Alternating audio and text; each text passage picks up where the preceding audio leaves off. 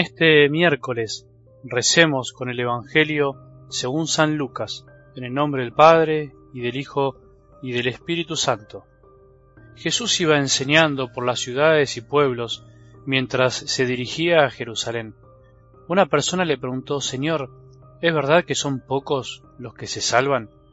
Él respondió, Traten de entrar por la puerta estrecha, porque les aseguro que muchos querrán entrar y no lo conseguirán. En cuanto el dueño de casa se levante y cierre la puerta, ustedes desde afuera se pondrán a golpear la puerta diciendo Señor, ábrenos. Y él le responderá No sé de dónde son ustedes. Entonces comenzarán a decir Hemos comido y bebido contigo y tú enseñaste en nuestras plazas. Pero él les dirá No sé de dónde son ustedes. Apártense de mí todos los que hacen el mal.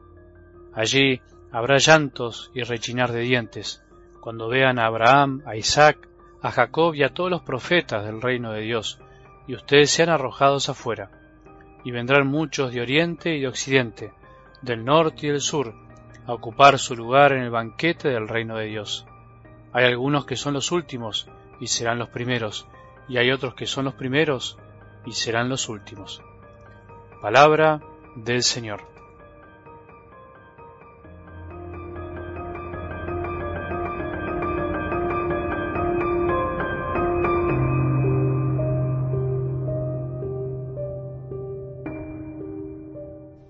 Yo nunca necesité nada, nunca le pedí nada a nadie, Padre.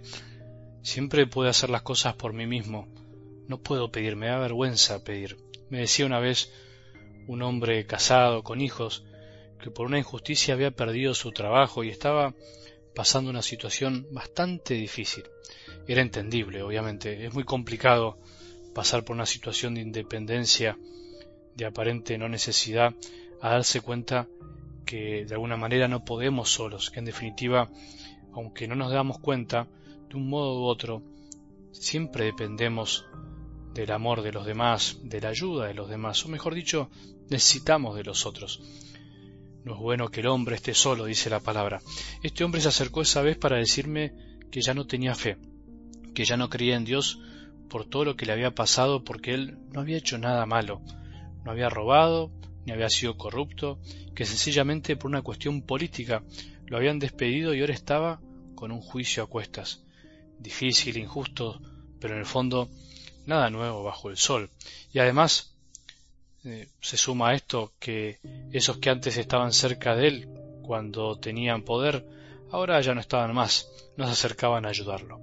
Cuando creemos que no necesitamos nada de nadie, nos guste o no, estamos de algún modo un poco ciegos, como los discípulos y esa multitud que seguía a Jesús y pretendía callar al necesitado, a Bartimeo, solo que se da cuenta que de algún modo siempre necesita algo de Dios y de los demás, en el fondo es el que ve, el que no está ciego. Podemos estar económicamente un poco mejor o peor, con buena salud y no tanto. Eso en realidad a la hora de la fe, de la confianza en Jesús, es un poco anecdótico. Lo esencial es saber que siempre necesitamos de Él, estando bien o mal, que cuando todo anda bien nunca podemos olvidarnos que es gracias a su amor y que cuando todo no está tan bien, cuando todo está mal, no quiere decir que Él no está. No es momento de enojarnos por su supuesta ausencia. ¿Es verdad que son pocos los que se salvan? Dice algo del Evangelio de hoy. ¿Es verdad lo que dicen algunos que la puerta es angosta y son pocos los que van a pasar? Hoy la pregunta, por el contexto en el que vivimos y la extremada confianza en que da todo lo mismo, con tal de que seas feliz, finalmente todos vamos a ir al cielo, podríamos pensar que la pregunta a Jesús podría ser al revés. ¿Es verdad que son muchos los que se van a salvar? ¿Es verdad que en el fondo da lo mismo todo y que al final de cuentas todos vamos a pasar por una puerta bien ancha como si no importara nada de lo que hayamos hecho? En realidad, da lo mismo cualquiera de las dos preguntas. No es lo importante. Creo que Jesús hubiese contestado lo mismo ante las dos preguntas, ante los que temen y piensan que serán pocos los salvados, y a los que confían demasiado y son temerarios y están convencidos de que todos nos salvaremos hagamos lo que hagamos en este mundo. Ninguna de las dos preguntas va al fondo de la cuestión de lo que Jesús nos vino a proponer. Hoy vuelve a resonar en el Evangelio eso de que no siempre el que parece y se cree el primero será finalmente el primero, y al revés, muchas veces el que parece ser el último, el que no cuenta, terminará siendo el primero.